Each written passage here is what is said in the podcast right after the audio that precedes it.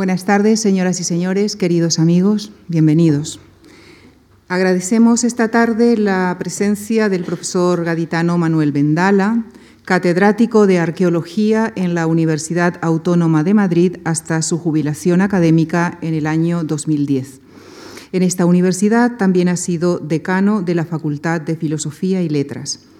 Especialista en arqueología clásica y en las culturas ibérica e hispano-romana, es autor de un gran número de publicaciones científicas, también ha participado en obras colectivas y entre sus libros pueden destacarse títulos como La necrópolis romana de Carmona, Sevilla, o Tartesios, Íberos y Celtas, entre otros.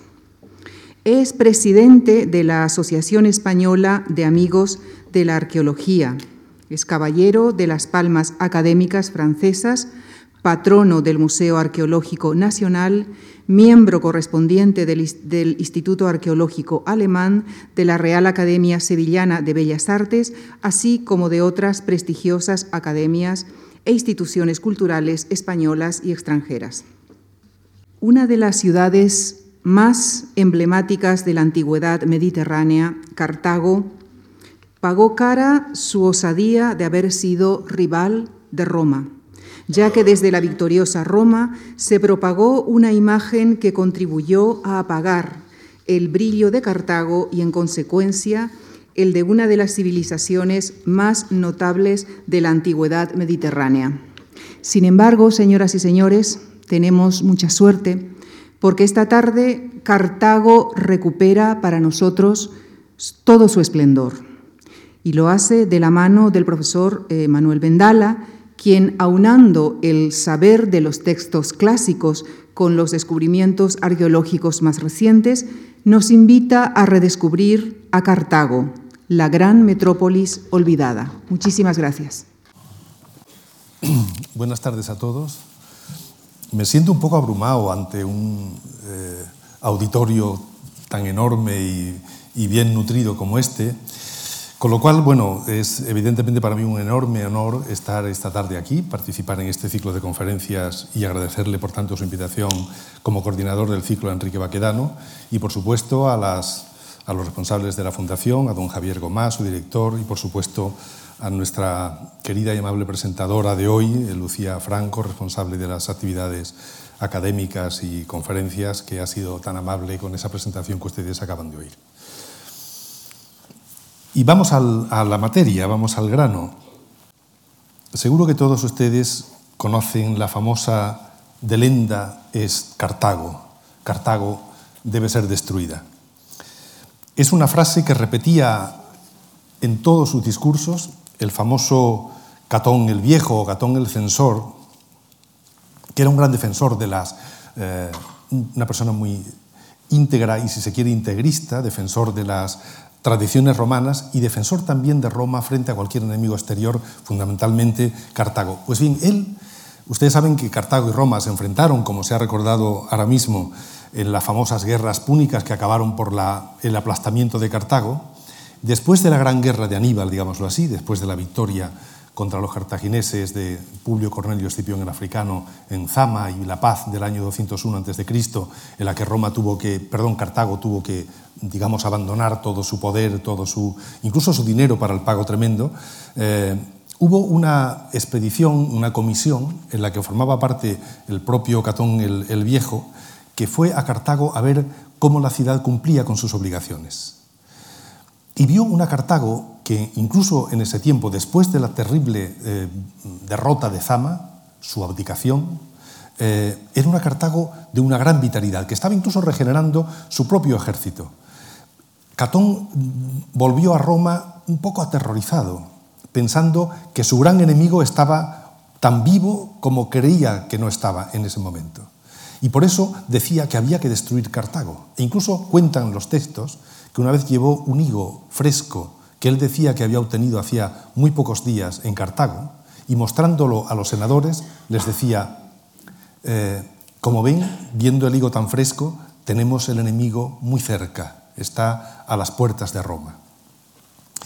Y se empeñó, en cierta manera, en que Roma acabara definitivamente con Cartago. Y hubo un pretexto, no voy a contarles todos los episodios porque sería algo muy entretenido y demasiado largo, pero el hecho es que por el incumplimiento de parte de sus obligaciones, Roma volvió a atacar a Cartago, se declara la llamada Tercera Guerra Púnica, y eh, obligó Roma a Cartago a entregar todas sus armas, miles de máquinas de guerra, como las que espero que ustedes puedan ver también en una exposición que preparamos en Alcalá de Henares sobre el mundo de Aníbal y también sobre este mundo de lo cartaginés. Pues bien, eh, miles de máquinas de guerra, miles de armas de todo tipo que fueron entregadas a Roma. Pero Roma les exigió además, por parte de sus autoridades, que eh, abandonaran la ciudad, que se rindieran del todo. ¿no?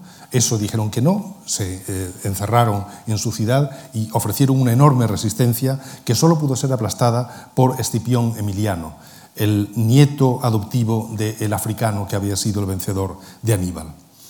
Hubo un combate terrible contra la ciudad y finalmente la ciudad fue destruida. Fueron seis días de ataque a la gran colina de Birsa, terribles. Eh, cuentan los textos a piano, Polibio, etcétera, eh, unas masacres brutales, ¿eh? tan terribles casi como las guerras de Troya y los episodios que el profesor Alvar seguro que eh, refirió en tiempo en este mismo ciclo, aquí con nosotros, que lo agradezco además. Y, eh, como digo, una, una, terrible masacre que al final acabó con, el, con, la destrucción de Cartago. No fue arada, como se dice, o salada, como también algunos textos cuentan, o, o bueno, algunos dicen que los textos cuentan simplemente destruida y abandonada. En un eh, casi estremecido eh, gesto eh, verbal, Serge Lancel, en un reciente libro y precioso sobre Cartago, escribe, Cartago entró en su noche y se hizo el silencio sobre las ruinas de lo que había sido una de las más bellas ciudades del mundo antiguo. Y efectivamente, sería una noche de siglos, la luz que hubieran arrojado los textos cartagineses se perdieron. Toda la analística, todos los textos, todos sus tratados desaparecieron con el incendio de la ciudad y con todo lo que significó el aplastamiento general del mundo cartaginés. Lo evocaba este viejo grabado, antiguo grabado de la destrucción de Cartago. Roma además proyectó sobre la memoria de Cartago la, sombra de ser un mundo bárbaro que esto para el mundo antiguo significa mucho. La barbarie significa lo que no está en el marco de la civilización, lo, ajeno al orden en todos los sentidos de la quivitas, de la quibilitas. ¿no? Cartago quedó, digamos, incluida en la barbarie, pero más que eso, en la perfidia, eh, en, todo lo peor, digamos, del mundo antiguo, esa fue la proyección, salvo excepciones, que Roma hizo de Cartago. Por ejemplo, Tito Livio, cuando habla de Aníbal, y muestro este bonito cuadro de Goya de Aníbal, eh, un cuadro no muy conocido, pero bueno, en todo caso interesante, de Goya mostrando a Aníbal, como digo, cuando acudía después de pasar los Alpes a atacar a Italia, eh, subraya sus virtudes. Dice, era con mucho el primero, tanto entre los jinetes como entre los infantes, un gran general, digamos. Iba a la cabeza en el combate y era el último en retirarse. Dicho en latín suena mucho mejor. Equitum peditumque idem longe primus erat, el primero, princeps in proelium ibat, el primero en, la batalla, etc. Pero cierra las alusiones Tito Livio subrayando cómo sus virtudes eran superadas por sus enormes defectos. Crueldad inhumana, perfidia más que púnica, desprecio a la verdad, ningún respeto a lo sagrado, ningún temor a los dioses, ningún respeto a los juramentos, ningún escrúpulo religioso. También dicho en latín suena con toda su crudeza. Inhumana crudelitas, perfidia, plusquam punicam, nil veri, nil sancti, nullas deum metus, nullum ist iurandum, nulla religio. No podía caber execración más fuerte, sobre todo pensando en la mentalidad antigua, que la que caía sobre Aníbal con estas indicaciones. Cabe imaginar la tradición historiográfica posterior, alimentada por Roma, ante una Cartago yacente y muda por su propia destrucción. Por ejemplo, en España, el escritor y teólogo hispano Paulo Orosio, muy influido por San Agustín, escribía en el siglo V en sus Historiae adversus paganos. Y cito textualmente en su traducción, los cartagineses alimentaron siempre entre ellos un mal que les era propio e interno, la discordia. Y dado que éste los acosaba continuamente para su desdicha, nunca conocieron ningún momento ni próspero en el extranjero ni tranquilo en el interior. Es más, cuando entre otros males eran acosados por la peste, tenían como remedio los homicidios, ofrecían en efecto a las personas como víctimas y llevaban el sacrificio a los jóvenes. Y sigue hablando de, estas mismas cosas. Era un agente, el mundo cartaginés, un agente negativo de la historia para estos historiadores de la Alta Edad Media y así lo seguiría siendo. En general, Cartago representa una línea incorrecta frente a la tradición clásica que acabaría en el cristianismo, digamos en la tradición digamos escolástica medieval.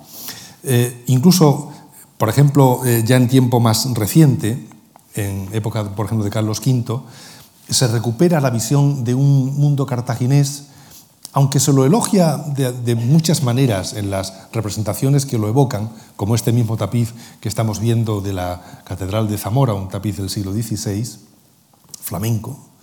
Eh, ya saben que Carlos V se quiso asociar al africano, a Publio Cornelio Escipión, y por tanto enfrentarse a lo oriental, lo turco en su caso, que se evocaba a través de los textos eh, antiguos en lo cartaginés precisamente. Y hay muchos ciclos que ustedes conocen bien, seguro, eh, de tapices que evocan toda la peripecia de Aníbal, que están puestos como símbolo de la imposición sobre él eh, de Cartago y por tanto de Roma, perdón, y también para el, digamos para la evocación en, época de Carlos V, de Carlos V frente a los turcos. ¿no? Juan de Mariana el Talaverano, el autor de la Historia General de España, que también la evocó eh, eh, Baquedano en la conferencia anterior de este ciclo, decía en el año 1601 en su Historia General de España, aparecían los fenicios y cartagineses de avaricia insaciable, de grande crueldad y fiereza, compuestos de embustes y arrogancia, gente impía y maldita. Como ven, no es que tuvieran muy buena impresión de los cartagineses.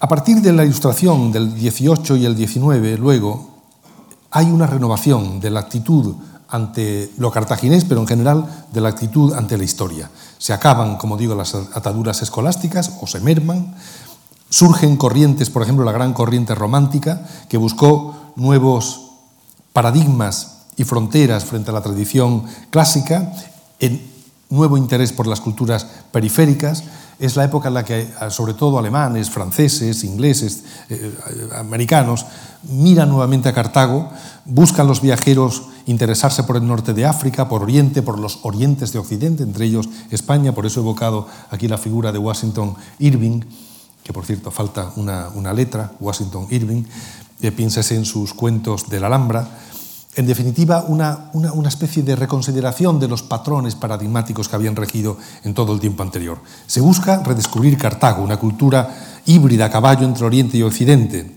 Por ejemplo, el vizconde de Chateaubriand 1768-1848 se declaró descubridor de los puertos de Cartago tras un viaje en 1815.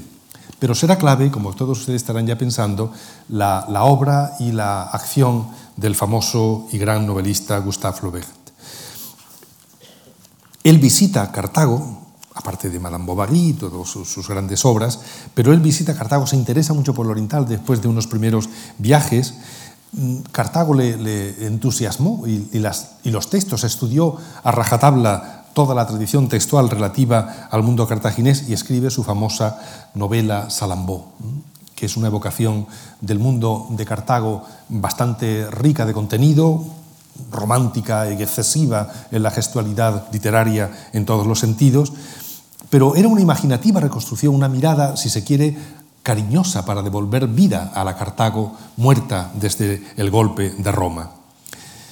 Pero es también cierto que Flaubert, en sus eh, escenas más importantes, da mucha importancia al famoso sacrificio que él llama o llamaban entonces al dios Moloch, Sabemos luego que no es un dios, es el nombre Molk que se daba a los sacrificios infantiles, sacrificios humanos, a los que hemos visto que está siempre eh, pesando en la tradición cartaginesa.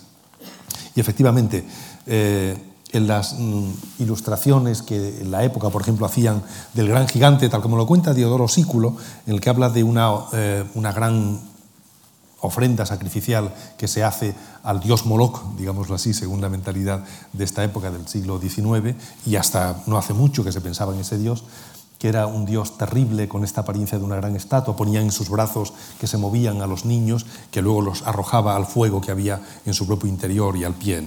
Y todo esto forma parte del imaginario que en esa época, aun mirando de otra manera al mundo cartaginés, tuvo mucho peso, estoy poniéndole unas cuantas estampas que aluden a esta realidad.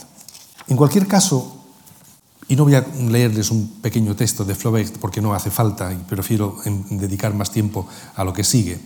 Eh, es cierto que, el mundo de, los sacrificios en el ámbito cartaginés siempre ha sido una losa que ha pesado sobre una mirada, no digamos lisonjera, pero sí más eh, afectuosa o cercana al ámbito cartaginés. Luego hablaremos un poco de ello. En cualquier caso, el interés por Cartago se había renovado sin duda y empiezan las exploraciones en el siglo XIX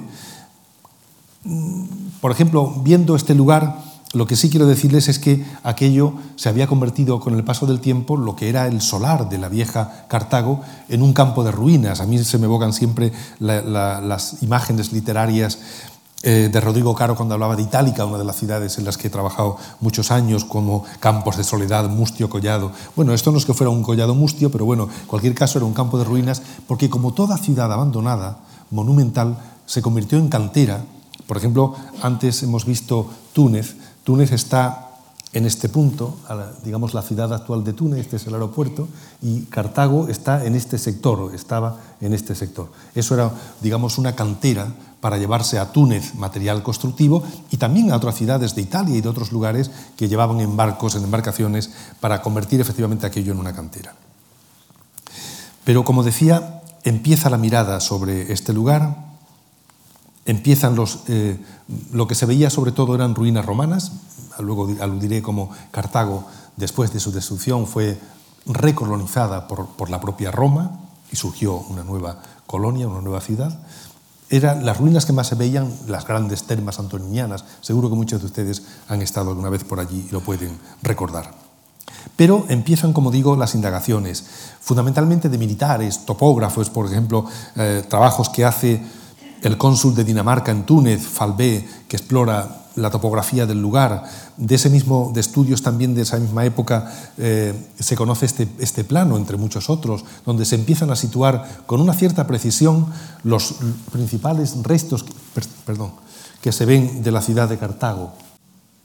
Esto es, ¿eh? aquí indicando restos de la parte alta, la colina de Birsa, en fin, los restos del puerto, una serie de lugares ¿eh? que empezaban, como digo, a interesar a los estudiosos. Es muy curiosa esta, eh, un, eh, que hace un estudio de la colina de Birsa, la zona más alta donde había estado la acrópolis principal de la ciudad cartaginesa y luego lo, también lo será en época romana, y hace este plano muy ingenuo, pero ya se ve, esto quería decirle, ven, pone aquí ruinas supuestas del palacio de Dido, ¿eh? La, fundadora de la ciudad. Bueno, van, insisto, tratando de redescubrir en las ruinas lo que había sido la topografía de aquel lugar. A partir, como ustedes saben, de 1862 se impone el protectorado francés en Túnez y empieza una época de mayores estudios, eruditos franceses sobre todo, pero también en otros lugares que van eh, interesándose por la ciudad de Cartago antigua, hay excavaciones, excavaron por ejemplo muchísimas necrópolis. Tampoco quiero contarles con detalle todo esto porque sería un poco cansino, ¿no? Pero bueno, esta imagen simpática evoca todos vestidos de oscuro y con sombrero canotier, porque es en verano, pero están dispuestos a abrir una de las tumbas de cámara que abundaban en las necrópolis cartaginesas. Por fin, entre el año 1971 Estamos hablando de tiempos muy recientes. En el año 71 eh, empezábamos, yo mismo, empezábamos nuestra vida universitaria como profesores. Quiero decir que estamos hablando de tiempos muy recientes. Empieza la famosa misión de la UNESCO, que cubrió hasta el año 92, en la que se declaró además a Cartago Patrimonio de la Humanidad en 1979, y muchas misiones de Dinamarca, del Reino Unido, de Canadá, de Suecia, de Holanda, de Estados Unidos, Alemania, Italia, Bulgaria, no de España, que siempre ha tenido una eh, gran incapacidad para proyectarse fuera con subvenciones adecuadas, como acaba de ocurrir con la interrupción lamentable de los eh, proyectos de investigación de arqueólogos españoles en el extranjero por problemas económicos de la crisis que tanto nos abruma, pero en cualquier caso responde casi a una tradición en España. ¿no? Pero en cualquier caso, ya digo, hay muchas misiones que trabajan, fue muy eficaz la alemana, por, por cierto, muy importante. ¿no?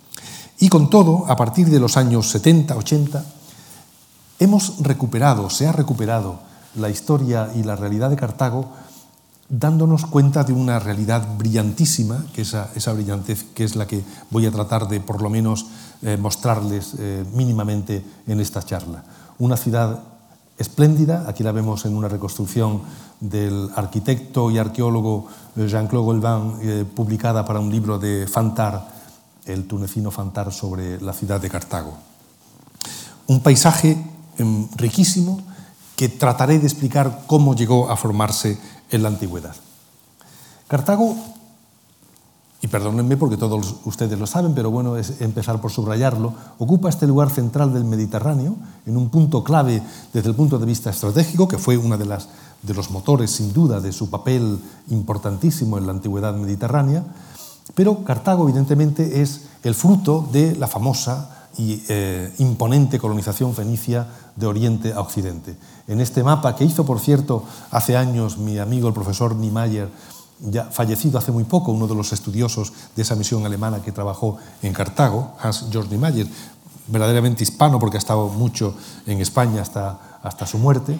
Pues bien, eh, hubo una fortísima colonización, como saben, que se proyectó al ámbito egeo, por supuesto, a Italia sobre todo a Sicilia, la colonización también como la griega, por supuesto, al lugar de Cartago y evidentemente a la propia península ibérica, a España, y también al norte de África, como se pueden imaginar, con Lixus, con tantos otros lugares.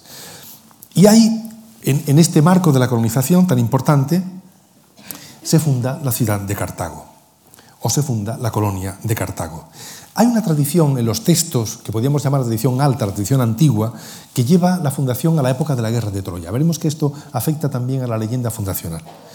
La tradición más firme, la que la lleva un poco a tiempos más recientes, es una transmisión, transmisión propia del historiador greco-siciliano de, de Sicilia, eh, Timeo de Taormina, quien eh, habla que la ciudad fue fundada 38 años antes de la primera Olimpiada, lo que da la fecha del 814 a.C es la fecha que hoy sostenemos para, digamos, ser breves, eh, desde el punto de vista también arqueológico, que hacia fines del noveno se hace verdaderamente la fundación de la colonia de Cartago. La misma idea la comunica Menandro de Éfeso y otros autores. En cualquier caso, Cartago se llamará, por cierto, debo decirlo también, se llamará Kart Hadast, la ciudad nueva, nombre que deriva de una razón que no conocemos del todo. Podía ser que en el mismo lugar hubiera un asentamiento anterior o que había habido una colonia anterior un poco más al norte, Útica, da igual. lo importante es que la ciudad se llama simplemente Kart Hadast, ciudad nueva, ¿eh? que es un, deseo de mostrarlo como ciudad que renueva la antigua de la que procede, que es la propia Tiro, evidentemente. Es muy interesante decir y subrayar que Cartago tiene leyenda fundacional. Aparte de que esto sea muy bonito literariamente e interesante desde el punto de vista erudito, es importante destacar que el tener en la antigüedad una tradición fundacional tan firme como la que Cartago tuvo es una razón más para subrayar su vocación ciudadana desde el comienzo. ¿eh? Igual que ocurre con las grandes ciudades de la colonización griega, tener tradición, como le ocurrió a la propia Roma, con la leyenda de Eneas, etc. Y esta está la que veremos muy próxima a la de Eneas. Tener tradición era una forma de subrayar la legitimidad y la nobleza de los propios orígenes. Casi ninguna otra o ninguna otra colonia fenicia del centro o del occidente mediterráneo tienen tradición literaria o fundacional al estilo de Cartago. Pues bien, tanto Menandro como Timeo y luego, por supuesto, el mito de fundación va a ser inmortalizado sobre todo por Virgilio en la Eneida, hay un drama en el que se desenvuelve episodios que darán lugar a la fundación de Cartago. Ocurre en la propia Tiro, evidentemente, en la que Pigmalión, el rey de Tiro, a la muerte de su padre, que lo nombran rey, mató al marido de su hermana Elisa, la que será llamada también Dido por, los indígenas, la, gran peregrinadora, que es lo que significa eh, deidos en griego, Bueno, pues Elisa se había casado con un sacerdote eh, del templo de Melkart llamado Acerbás y mostraba por todo ello, por ser hermana del rey y por ser, eh, digamos, vinculada nada menos que al dios Melcar, aspiraba al reino. Su, marido, eh, perdón, su hermano, el rey Pigmalión, mató a Acerbal y puso en peligro a la propia Dido, que huyó con nobles, con gente de su rango, de la ciudad de, Tiro y buscó un lugar nuevo donde asentarse, que fue el de la ciudad de Cartago. Allí encuentra primero la hostilidad de los indígenas, luego eh, acuerda con ellos cosas con el rey eh, Yarbás y ocurrió un famoso episodio que seguro que ustedes también conocen, de que el rey Yarbás le ofrece para que se asiente el terreno que pudiera cubrir con una piel de buey. Ella lo que hace, y es un símbolo de la asociación del mundo cartaginés a la astucia, al conocimiento, lo que hace es cortar una piel de, toro o de buey en tiras tan finas que pudo cubrir un perímetro de hasta 4 o 5 kilómetros, siendo ese el territorio inicial, que sería la colina de Birsa, el que ocuparía la primera colonia fundada por la reina Dido. En otras versiones de la leyenda, o sumada a esta, se cuenta lo que ya pueden imaginar de la relación con el famoso troyano Eneas, y el lazo además de nuevo con el mundo de, Troya. Eneas, huyendo de Troya, y camino de Roma y de Italia, como ustedes saben, para en Cartago, se establece un tiempo en Cartago, lo vemos en este cuadro que evoca a Eneas contando a Dido las desgracias de Troya, los acontecimientos de Troya, un, cuadro del francés Guégan, y están en el Louvre. Es un, cuadro curioso, bueno, simpático sobre todo porque les voy a poner eh, que miren un detalle. Aquí se ve una imagen del dios Melcar, porque se cuenta en la leyenda que Dido trajo consigo, Elisa Dido, trajo consigo, consigo los Sacra Hércules, elementos litúrgicos del culto de Hércules. No sería sin duda una imagen de Hércules a la griega, como se ve en este cuadro historicista, porque entonces Hércules era venerado a la manera simplemente de un betilo, de una, una piedra pero bueno, es Melkart en realidad, no es, digamos, a la manera del Hércules al que se asimilará tiempo después, pero sí es importante porque, igual que Eneas llevaba los penates que sirvieron como base del culto politano, ¿eh? Eh, el culto ciudadano que dará lugar en el fondo a la propia Roma, es lo que se cuenta en el Alapakis, una historia también apasionante que seguro que ustedes conocen. En cualquier caso, esta forma de trasladar los elementos del culto de Melcar, el dios de Tiro, es una forma de subrayar también la vinculación ciudadana de Cartago a Tiro y su propio carácter ciudadano. Piensen que en la antigüedad tener un culto poliado, un referente divino de la ciudad, es un elemento esencial para su, eh, digamos, su futuro y, por supuesto, su presente. Cartago, bueno, termino la leyenda diciendo que, Dido eh, murió, se suicidó, se clava un, puñal o una espada y luego se arroja al fuego, según versiones distintas, una porque no quiso unirse por, la memoria de su marido eh, al, rey local, o bien porque teniendo relaciones con, con Eneas, como la hemos visto en el cuadro anterior, Eneas decidió seguir su camino y abandonar a Dido, Dido eh, se suicida por el dolor que este, esto le produjo, y esto sirve también, por supuesto, para alimentar el rencor de Cartago hacia, hacia Roma, hacia la Roma, un rencor que había nacido nada menos que en la fundación y en la propia leyenda fundacional de la reina Dido.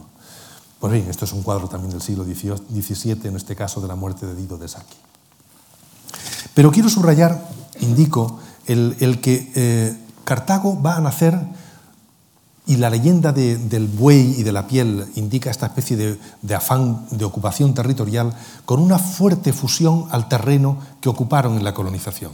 Muestro en un mapa de Túnez el lugar de Cartago, simplemente para que piensen que convertirá esto en su jora, en su territorio con el que se funde tanto con el territorio como con la gente del lugar, una fusión con lo africano, que será también un rasgo distintivo de lo cartaginés desde el principio. De pronto, Cartago ya no es solo la ciudad de gente fenicia trasladada desde Tiro, sino que son gente fundida con los gente del lugar, dando lugar a lo libio-fenicio, a lo, a lo cartaginés, como algo distinto ya en el fondo, o al menos en muchos aspectos, del originario. Les indico también el lugar ya más de cerca de, Cartago, en, en, el Golfo de Túnez. Aquí arriba estaba Útica, y esto, bueno, la topografía con la que vamos a familiarizarnos a lo largo de esta charla. Pero Cartago, esta vocación territorial la proyecta porque muy pronto empieza a, digamos, ocupar amplios territorios de la propia región de Túnez, pero también va a ocupar o a colonizar Sicilia, donde pugnó con las grandes ciudades griegas, sobre todo Siracusa en el este de Sicilia, por supuesto eh, Cerdeña, eh, también en parte Córcega, y eh, afectando a Ibiza, a la propia península ibérica, aunque el papel de Cartago en épocas antiguas en la península ibérica está muy discutido por la investigación de siempre y entre ellas la actual. La ambición ciudadana de, Cartago es muy perceptible literariamente en otro episodio eh, que tiene que ver en este caso con la propia Eneida de Virgilio. Les voy a leer un pequeño fragmento sirviéndome como ilustración de este bonito cuadro de Joseph Turner, de Dido construyendo la ciudad de Cartago, de la National Gallery, en el que cuenta mm, Virgilio lo siguiente, dice, en, Eneida 1, 420-429 dice, maravíllase, se lo digo en castellano, maravíllase Eneas de la mole de los edificios, antes no más que chozas, se maravilla de sus pórticos, del estrépito, del firme pavimento de sus calles, bregan enardecidos los tirios, unos tienden los muros y alzan la ciudadela, van rodando a mano enormes piedras, eligen otros lugar acomodado a su morada, trazando un surco en torno, dictan leyes, dictan leyes, designan magistrados y miembros del Senado Venerable, aquí excavan el puerto, allí echan los cimientos del teatro y fallan eh, en la roca, ¿no? y tallan en la roca imponentes columnas, altivo ornato de la escena un día. Evidentemente esto es una vocación literaria, pero lo que quiero es que piensen que Virgilio, en el fondo, se está haciendo eco de la memoria que en la propia Roma tenían de que, ciudad, de que Cartago era una ciudad imponente, una ciudad hermosa, una ciudad eh, monumental, en cierta manera como lo era la propia Roma. Hay una conciencia, como digo, histórica de ser una gran ciudad. Pero vayamos a la realidad arqueológica. Volvamos al mapa eh, de ubicación, donde aparece el lugar exacto ocupado por Cartago, y eh, los estudios arqueológicos permiten todavía conocer mal lo que era y cómo era la primera Cartago, la del siglo eh, o incluso VII, muy limitadamente. En este cuadro del profesor Lancel, autor de uno de los libros más bonitos que pueden ustedes leerlo, está publicado en español la editorial Crítica en Barcelona en el año 94, se llama simplemente Cartago. Serge Lancel, que es uno de los grandes excavadores y estudiosos de la ciudad y para mí uno de los más inteligentes publicistas de la ciudad de Cartago, pues bien, nos da la imagen de una Cartago que ocuparía fundamentalmente este terreno al borde del mar, cobijado alrededor por colinas no de mucha altura, Birsa, Juno, Dumies, Dermej, todo este territorio, donde se asentaron las necrópolis, ¿eh? También en las alturas los santuarios principales, como este de Birsa, que lo ocupó el, templo más importante de la ciudad, que era el templo del dios Esmun, una especie de esculapio a la griega, un dios salutífero, pero también un dios protector en, general. Y eh, en el entorno se conocen también para la época arcaica de lo que era el núcleo úrbico, el núcleo de la ciudad, se conocen factorías, eh, lugares de trabajo, eh, digamos, herrerías, etc. Y al sur, muy desplazado, el famoso Tofet de Salambó, eh, lo que llamamos el Tofet de Salambó, ¿no? el Tofet, que es la necrópolis dedicada al enterramiento de los sacrificados en los sacrificios Molk, del que ya he hablado.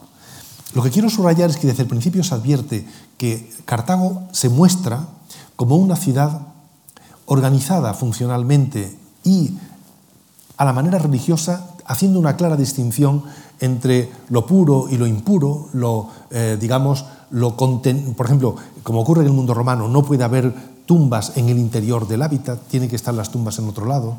La acción del fuego que afecta a los enterramientos es un poco la acción también que se comprende como miasma, dicho en, griego como lo contaminante, y por tanto también los enterramientos que emplean la cremación, aparte de que la muerte es también contaminante, como en Roma también se pensaba y se origina en el borde. Es decir, la ciudad aparece como algo que responde a un cosmos ordenado.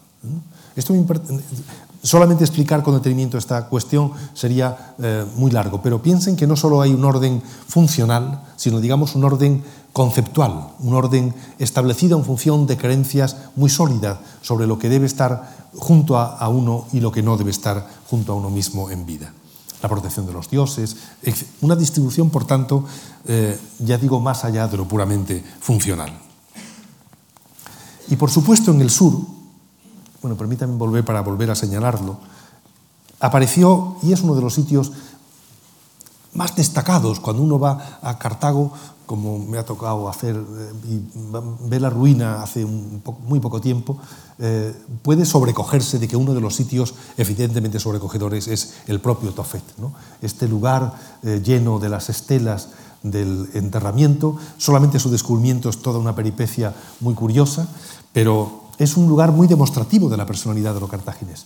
Evidentemente hoy este tema de los sacrificios parece que se suaviza en la visión de los estudiosos como que es algo que tiene que ver muchas veces con, no tanto con sacrificios infantiles, cuanto con la inmolación al Dios de niños o recién nacidos o muertos en su nacimiento o muertos al poco tiempo de nacer, o en todo caso inconscientes, no, no se puede pensar por datos que se han estudiado, referencias en los textos, en algo tan cruel como eh, lo pinta el propio Diodoro Sículo y como por supuesto lo cuenta eh, Flaubert en la, en la novela Salambó.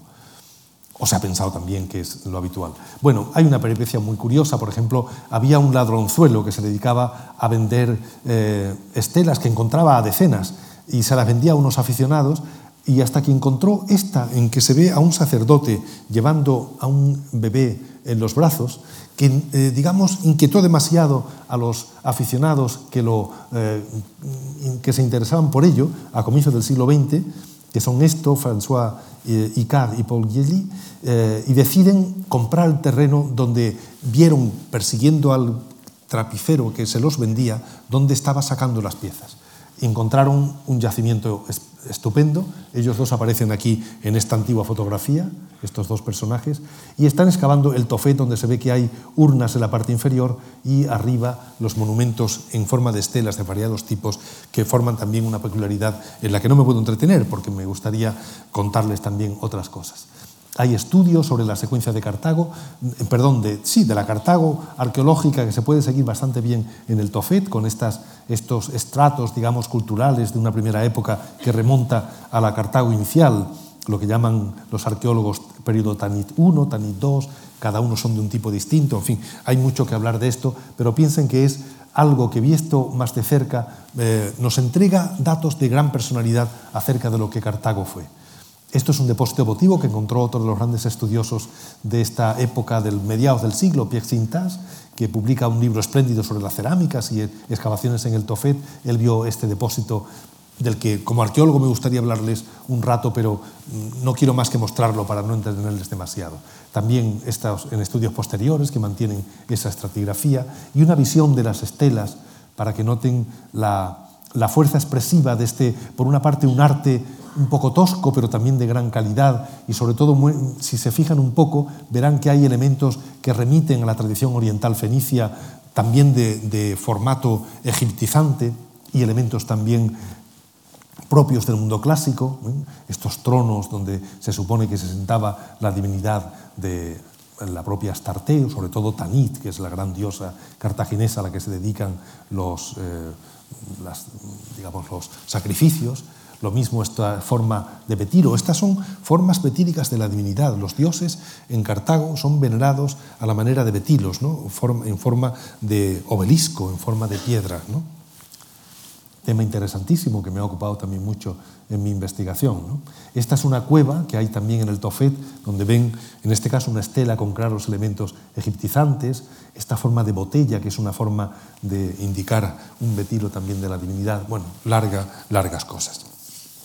Pero lo que quiero ya subrayar es cómo Cartago desde el siglo VI es ya una entidad de una gran fuerza. Cartago ha extendido sus redes comerciales, sus puntos de comercio y de colonias, al, como veíamos antes, repito el mapa anterior, a Sicilia, Córcega y Cerdeña, la península ibérica, al norte de África en muchos puntos, y subraya la idea de que Cartago es, entre otras cosas y sobre todo, como la tradición fenicia lo acredita, una gran potencia del mar. Cartago es, eh, es el mundo de los señores del mar.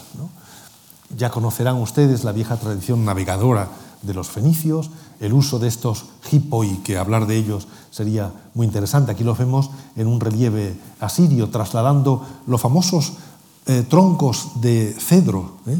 que eran parte de la mercancía que aspiraban a ella, como por ejemplo se hizo para el templo de Jerusalén, barcos, otro relieve asirio, panzudos unos o barcos de guerra, había que tener para comerciar una marina activa que persiguiera a los piratas y que eh, sirviera de freno a las aspiraciones de otras potencias, como lo será en su tiempo la propia Roma.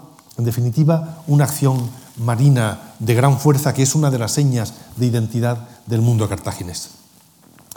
Aquí pueden ver, por ejemplo, eh, barcos de guerra un poco posteriores al tiempo del que estamos hablando, del siglo III a.C., hallado en Marsala, en un pecio, donde vemos uno de estos grandes navíos de muchos remos, una birreme o una trireme, depende del tipo de, de, números de remeros que se empleen en ellos. Se han hecho reconstrucciones de estos barcos, por ejemplo, siguiendo el modelo de un barco eh, griego, que muchos imitaban eh, formas eh, puestas a punto por los fenicios y cartagineses, como la famosa nave Olimpias, que vemos reconstruida en esta imagen y sobre todo en esta reconstrucción a tamaño real, escala 1-1, digámoslo así, en la que vemos que se trata de un gran barco, un bajel de guerra, Quizá a la memoria de todos vienen la famosa escena de Ben Hur de la batalla naval. Empleaban barcos de este mismo tipo, que eran verdaderos arietes con estos rostra, ¿eh? dicho en latín, estos, mm, digamos, mm, morros agresivos de metal. Fíjense en este detalle, porque en una investigación reciente se acaba de descubrir en la costa de Marsala, en la costa del oeste de Sicilia, varios, más de una decena de estos, eh, estos rostras, estos frentes de ataque de los barcos de guerra de la batalla de las Islas Égades, con la que se terminó la Primera Guerra Púnica en el año 241, y han descubierto los arqueólogos italianos varios de estos rostra impresionantes de, bronce, ¿eh? uno de ellos lo vamos a ver a continuación más de cerca, y que eh, uno de ellos tiene epígrafe púnico. Todos ya en esta época, romanos, griegos, cartagineses, empleaban el mismo tipo de ariete. Pasa como las metralletas modernas que están en manos de todos los pueblos, sean de donde sean. En el siglo V, avanzando nuestro tiempo, Cartago sigue robusteciéndose. Es un periodo, además, en que el robustecimiento cultural de Cartago tiene una de sus facetas principales en la vía de la helenización y como muestra de ello les muestro una figura que apareció no hace mucho, en 1979, el famoso efebo de Mozia en Sicilia, una ciudad muy bonita que está en una islita en la punta occidental de Sicilia. Allí apareció este efebo que es claramente de mano griega o de inspiración griega, que tiene este típico peinado de comienzos del clasicismo, de eh, comienzos del siglo V, y que seguramente es, o, bien es Melcar o es un sacerdote de Melcar. Cualquier caso, es un fenicio púnico, un púnico o una divinidad púnica, la vestimenta lo es, pero claramente debida a influencias griegas. Con este símbolo les hablo de una ciudad que en esta época sigue creciendo en monumentalidad. Por ejemplo, un nuevo mapa de, de Lancel permite ver la ciudad que sigue estando, por supuesto, el núcleo principal en el mismo sitio, con las necrópolis alrededor y lugares de factorías también en el entorno. Abajo estaría el Tofet, en la zona que veremos, que luego es la zona portuaria principal. Se va extendiendo hacia el norte en un barrio jardín de expansión muy importante que los llama hoy la zona de Mégara, y alcanza en algunos lugares la monumentalidad que sugiere esta reconstrucción. En la zona que acabamos de ver, que no he señalado, pero permítanme que vuelva a ella, en este punto, en la, en la, línea de la costa, Ahí se construye este eh, gran barrio, el conocido como barrio de Magón, conocido modernamente por los arqueólogos que así lo denominan, en el que se conocen estos datos acerca de su estructura de las casas, casas ya de una cierta nobleza, y por supuesto una gran muralla con una puerta monumental que es la puerta de salida al mar.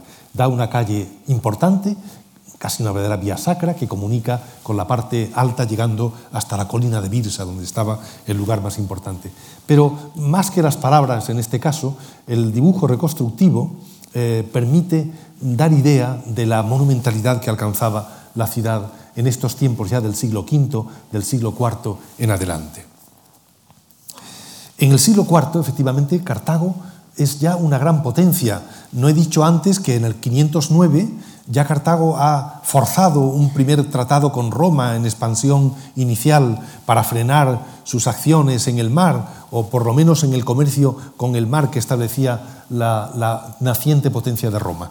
En, el siglo IV hay un nuevo tratado, Polibio nos lo describe, no quiero aburrirles con detalles muy eruditos y, de mucha historia, pero el caso es que en el siglo IV Cartago sigue robusteciéndose, renueva el tratado contra eh, Roma o frente a Roma, en el que le advierte de la imposibilidad de tocar eh, y de hacerse con contactos que no fueran controlados por Cartago en Cerdeña, por supuesto en la región de Cartago misma en África, y quizá hacia Occidente, aunque esto también se discute. Pero en cualquier caso es una Cartago mucho más fuerte ya en esta época que podemos aproximarnos a que es una ciudad que, por ejemplo, Lancel, con una república aristocrática, Lancel, como digo, compara a la Venecia aristocrática de los tiempos modernos, una, una ciudad con una aristocracia de mercaderes, de una gran potencia, capaz de eh, controlar un mercado internacional vastísimo que marca pautas en lo que se vende y no se vende por casi todo el Mediterráneo, y es una ciudad a la que podemos acercarnos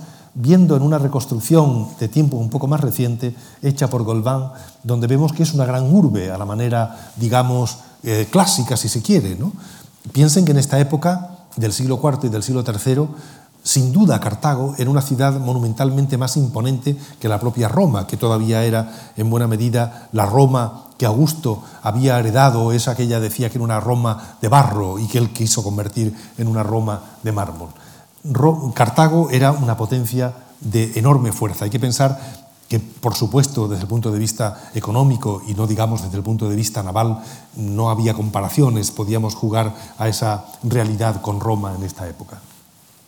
Incluso es interesante que conocemos para esta época del siglo IV y ya entrando en el tercero sobre todo, grandes proyectos urbanísticos de los que tenemos una prueba muy interesante, que es un epígrafe hallado, reutilizado, pero que de su lectura se corrigen datos muy importantes, un epígrafe que se fecha hacia el siglo III, no se lo voy a leer completo, solamente algunos datos, si ven ustedes que me equivoco en la traducción, me lo dicen. Dice, ha abierto y hecho esta calle en dirección a la plaza de la Puerta Nueva, que se encuentra en la muralla meridional, que debe ser la del este, el pueblo de Cartago. ¿eh? Ha abierto y hecho esta calle. Es una inscripción un poco como conmemorativa de una gran obra pública. En el año, dice, de los sufetes Safat y Abonibaal, en tiempos de la magistratura de Adonibal. Fueron propuestos para ese trabajo Abdmelkart, fíjense los nombres, son casi todos ellos teóforos, llevan el nombre de una divinidad. ¿eh? Abdelmark, en calidad, con el dios Melkar, ¿no? el, hijo o el relativo a Melkar, en calidad de maestro de obras. Bodmelkart, en calidad de ingeniero de caminos es la traducción que han dado, sería algo parecido, digamos, responsable de la estructura viaria.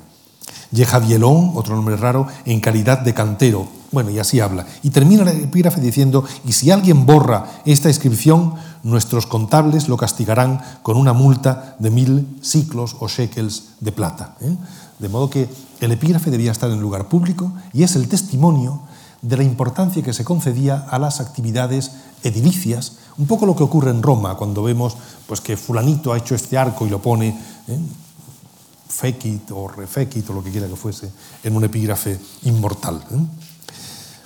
Es la época en la que Cartago tiene una constitución política que concitó la admiración del propio Aristóteles. En su libro La política menciona a Cartago como alguna de las grandes ciudades mediterráneas de las que él toma cuenta en su política. ¿eh? Y habla de que Cartago tiene una constitución mixta, que digamos que reúne lo más mm, interesante de las tres formas de organización política de las ciudades antiguas, monarquía, oligarquía y democracia, ¿no? y habla de su estructura, en la que no quiero marearles, que hay, por supuesto, autoridades elegidas, ¿no? un poco que serán llamadas sufetes en la época final de Cartago y que tienen un papel y un perfil eh, como magistrados prácticamente el mismo que los cónsules, eligen dos cada año, eh, etcétera, etcétera. ¿no? Digamos que tiene una constitución, vamos a llamarla moderna, para la época moderna, para la visión de un estudioso de la política como es el propio Aristóteles.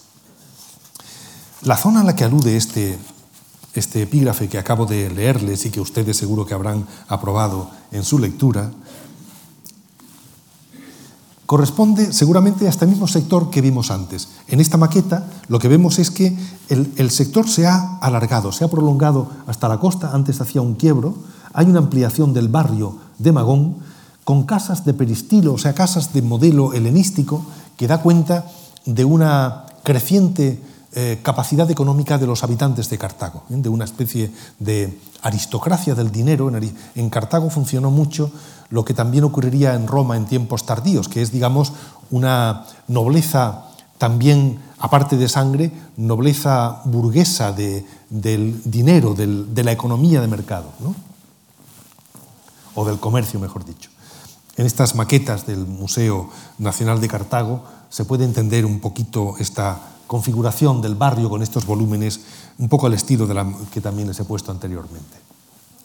Pero muy interesante en relación con, lo que les estoy diciendo, es una, obra, me voy a poner un poco de pie, que se, que se hizo en otro lugar de la ciudad de eh, Cartago, que es el llamado por los arqueólogos el barrio de Aníbal, ¿eh? que está, como les indico con la flecha, en esta reconstrucción que ya a ustedes les parecerá bastante familiar, que se ve en esta zona, este sería el templo de Smun, la colina de Birsa, o sea, lo que fue el lugar de ocupación de la primera Cartago, y en este lugar ha ocurrido una cosa muy interesante desde el punto de vista arqueológico, y es lo siguiente. Eh, Roma, cuando eh, les he dicho que destruye la ciudad, y en época posterior, aparte de que durante años tuvo que estar deshabitada, no se podía vivir, pero en un momento determinado Roma piensa, decide que es bueno rehacer la ciudad, digamos, recolonizarla, repoblarla como una colonia ya romana, no como los antiguos que habían sido, como digo, eliminados y echados fuera de la ciudad, muertos. Eh, también. Y lo que hace es, sobre todo en época de, mm, por decisión de César, ya se hace en época de Augusto, hace el año 29 a.C., se crea una colonia que se establece, una gran colonia romana que se establece en el solar mismo de la antigua Cartago. Y elige como símbolo para la ocupación y núcleo principal de la ciudad romana la colina de Birsa, donde había estado también la acrópolis principal de la ciudad cartaginesa. Y lo que hace es, también muy romano, es terraplenar toda la parte alta para, digamos, subrayar que destruye lo anterior y lo reocupa con una nueva estructura ingenieril y arquitectónica a la medida romana. Hace unos enormes terraplenes, que son estas obras con unos bóvedas hacia el interior, que son como diques que contienen todo el interior, arrasa toda la parte alta, el templo de Smun, y las tierras de la parte alta son llevadas a los lados y lo que hacen es cubrir una gran parte de las ruinas de la ciudad cartaginesa que han sido conservadas precisamente por la destrucción de la parte alta en época romana, que son estas casas que se ven aquí, este sector de casas de manzanas regulares. En una sección arqueológica ven también la colina antigua, que subía por aquí, Roma arrasa toda la parte alta, moviendo centenares de miles de metros cúbicos de tierra, y la tierra es echada encima de los restos de la ciudad púnica, que es lo que se ve aquí. Y esto es muy interesante porque podemos ver todavía hoy restos de la antigua Cartago a cierta altura, conservados bastante bien, como se ven en estos, esto es lo que llaman, digamos, el barrio de Aníbal, con hasta 3 y 4 metros de altura, de estos muros que se llaman de opus africanum, típicamente, ¿no? estas estructuras en las que tampoco me voy a entretener, para subrayar que son, son de más o menos del siglo III avanzado, la época de Aníbal también, me refiero, en la época, ah, por eso se lo llama el barrio de Aníbal, son manzanas perfectamente regulares y perfectamente eh, hechas según sistemas de medidas de los codos, 60 codos, más 20 codos en este caso. Digamos, se nota que hay un plan urbanístico perfectamente concebido, perfectamente eh, organizado, para dar regularidad a las calles, calles que como están en zonas de rampas tienen zonas escalonadas, como se ve por aquí. Y fíjense cómo, algunas de ellas, en algunos sectores, nos dan datos muy interesantes. Vemos un, un sector ampliado, por ejemplo, la abundancia de grandes cisternas típicamente púnicas a bañarola, lo llaman los italianos, ¿no? en forma de bañera, con terminaciones circulares y muy profundas que dan mucha cantidad de agua y que revelan que seguramente estas casas, por todos los datos, son casas de varios pisos ¿no? y que el agua que se almacena daba, eh, digamos, agua a varios vecinos que vivían, por tanto, en casas de pisos. Vamos a llamarlo así, un barrio muy burgués, ¿eh? un barrio veremos sobre todo por algunas casas, y que alimentan la idea del bullicio y de la vida de la ciudad, por ejemplo, viendo uno de los sectores de casas, como este que les señalo en la diapositiva, en el que tienen, por ejemplo, estructuras de habitación, que son estas de aquí, interiores, alrededor de un pequeño patio de iluminación, pasillos ciegos que sin duda son donde se ubicaban escaleras de madera que subían a los pisos altos, y tienen como en Roma, taberna, es decir, estancias que no comunican con la casa y que abren a la calle para usarlas como tiendas, como talleres, como pequeñas instalaciones comerciales. Lo que llaman en Baelo Claudia, por ejemplo, una ciudad romana del sur, como lo han escapado los franceses, como lo dirían aquí, son las boutiques, ¿no? las tiendas que hay en, las, en los bordes. Pero hablan del bullicio cotidiano de una ciudad como Cartago que se parecería mucho a una Roma de época también tardorrepublicana o imperial. Y fíjense, una de las casas, que es la que les señalo, esta de aquí, se ha conservado muy bien y nos da un módulo perfectamente eh, aceptable. Estos son los restos de esta casa. Ven que tienen una. La calle está aquí, un gran dromos de entrada muy estrecho que comunica con un patio interior al que dan las dos estancias. La principal, que es esta, que da a la calle también, que tiene una cisterna en el fondo, el patio, donde está el hoyo, vamos, el hueco, como un impluvium, dicho a la manera romana, por donde entraba el agua que alimentaba de la lluvia, ¿se entiende? El aljibe o pozo y aquí estancias de la casa. Si la vemos en plano lo entendemos mejor. ¿eh? Esto es la entrada, como ven, el patio y las estancias alrededor con esta estancia principal y debajo la cisterna. Yo que soy gaditano, como dijo mi presentadora, en todas las casas de Cádiz, que hay una estructura muy parecida a la fenicia antigua, hay aljibes en el fondo, que yo recuerdo de niño que para, que quitaban, para comerse las larvas de, mosquitos se echaban galápagos para que se comieran las larvas. Así tengo un recuerdo de mi infancia de gaditana. Bueno, pues eh, mejor que en el plano anterior, fíjense cómo la casa tenía una clara modulación con una especie de pasillo distribuidor en todo que da al patio y de ahí se pasaba a dos grandes estancias y a los pisos superiores, ¿no? a través de escaleras que estaban al fondo del pasillo y en algunos lugares. Esta casa se modificó, es lo que significa esta complicación. Se hizo el patio más pequeño, crecieron los hijos, se casaron y hubo que hacer más habitaciones y, eh, digamos, cambiaron la estructura, que hicieron el patio un poco más pequeño y cambiaron un poco la estructura. Pero esto es como un adosado actual, me refiero una, en, las, casas, digamos, de burguesía media-baja o media eh, actual, estos serían casas, nos dan un toque muy burgués de lo que podía ser una ciudad como Cartago en estas épocas, eh, digamos, de siglo III, incluso entrando en el siglo II. Si nos vamos fuera de Cartago, que está no muy bien conservada, como han visto, a una ciudad que está junto al Cabo Bon, que es Kerkuán, un lugar maravilloso al que espero que algún día vayan si no han ido, eh, en Kerkuán hay, excavó esto también, los excavó Fantar, hay, se conocen bastantes casas, templos, etc.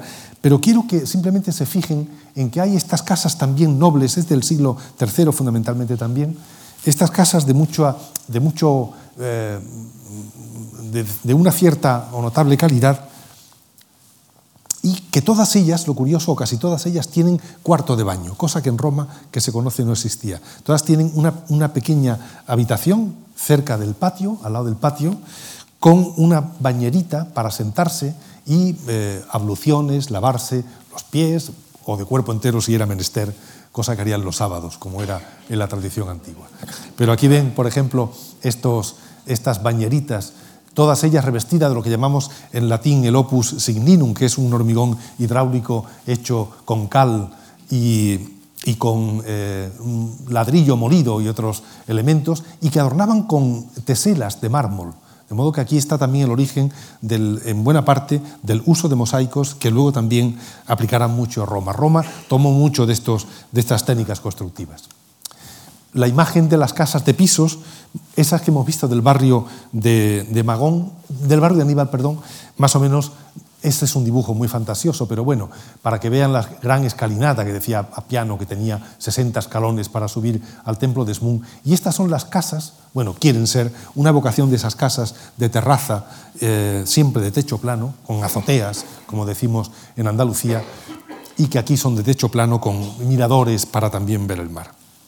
Sin duda, la parte más eh, sobresaliente de la Cartago última, del siglo III y aún del siglo II, son los puertos. ¿eh? Los puertos constituyen una referencia eh, universal, digamos, en cuanto a la calidad, y con esto ya iré terminando.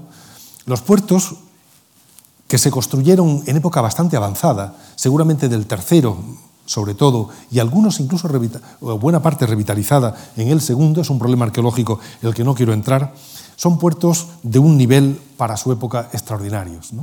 En estas reconstrucciones podemos ver, están dispuestos, es lo que llaman los eh, púnicos el cotón. ¿eh?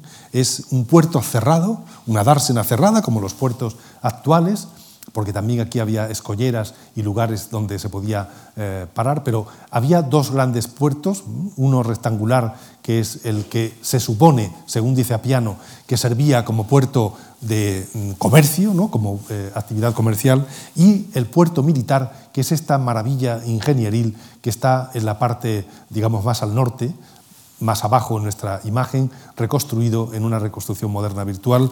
Muy cerca se hallaba en la gran plaza o ágora, decimos, bueno, se pueden llamar de otras maneras el lugar según la terminología púnica. Les leo una breve y rapidísima descripción que hace Apiano que seguramente la toma de Polibio como testigo presencial directo. Dice, los puertos se comunicaban entre ellos y tenían una entrada común desde el mar de 70 pies de ancho que podían cerrar con cadenas de hierro. El primer puerto era para barcos mercantes y había en él gran cantidad y variedad de aparejos. En el interior del segundo puerto, en su parte central, había una isla y la isla y el puerto estaban interceptados a intervalos por grandes diques, los cuales albergaban astilleros con capacidad para 200 naves. Efectivamente, en, todos estos sitios se podían con rampas subir barcos para su mm, custodia y para su reparación, para su cuidado. Y adosadas a los astilleros había almacenes para los aparejos de las trirremes. Delante de cada astillero había dos columnas jónicas que daban el aspecto de un pórtico continuo al puerto y a la isla. En la isla estaba la residencia del almirante, que es este punto central, desde el cual un trompetero daba las señales y el almirante lo inspeccionaba todo. La isla, frente a la entrada del puerto, tenía gran altura, de modo que el almirante podía ver incluso cuanto sucedía en mar abierto. En cualquier caso, tiene fama, y estas reconstrucciones lo avalan también, o lo hacen público, fama de ser una estructura de un gran nivel, acorde con la... Eh, con el prestigio naval que tenía Cartago. Ya saben que Roma, cuando se enfrentó a Cartago en la Primera Guerra Púnica, eh, no tenía embarcaciones. Decía Polibio que ni un esquife, no podían, tenían que servirse de lo que le daban sus ciudades aliadas griegas para luchar en el mar y los etruscos acaso, ¿no? gente del, del ámbito meridional de Italia o de la zona tirrena.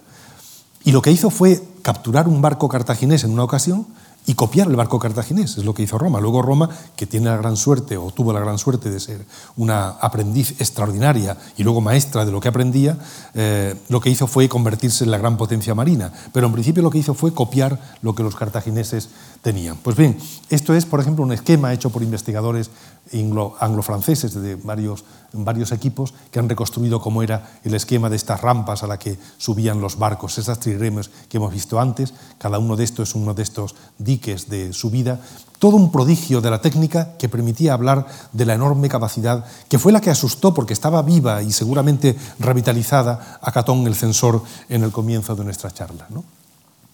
Aquí vemos una, una última imagen de esta reconstrucción. Pero Cartago, ya lo he dicho, tuvo el problema de ser vecina de Roma. Roma, o digamos, convivía en el mismo ámbito geográfico y, digamos, eran como dos grandes mm, guerreros que no cabían los dos en el mundo. Y uno se impuso al otro, como saben, que fue el resultado final de las guerras púnicas. Mm, ya saben que Cartago, y si hubiera tenido más tiempo les contaría algo de la proyección a España, echada de sus sitios originarios por Roma después de la eh, Primera Guerra Púnica, Cartago eh, pierde Sicilia, Cerdeña, eh, prácticamente lo que era su parte esencial de control del Mediterráneo que pasa a manos de Roma, que es lo que se ve aquí en rojo. Cartago mm, crea un reino nuevo en Hispania y eso dará lugar a que Cartago sea o cumpla un papel esencial en la configuración de la España antigua al trasladarnos todas sus novedades helenísticas, etc. Pero Cartago había quedado para siempre aniquilada y Roma creará una nueva colonia, como les he dicho antes, cuya imagen tenemos aquí, pero ya es una colonia romana que tendrá también un papel muy importante como ciudad en el norte de África y que sí en el nombre recuerda un legado que sí se mantiene en muchas otras cosas de lo que fue Cartago y lo cartaginés en el mundo antiguo. Y nada más, muchas gracias. Esto es lo que quería contar.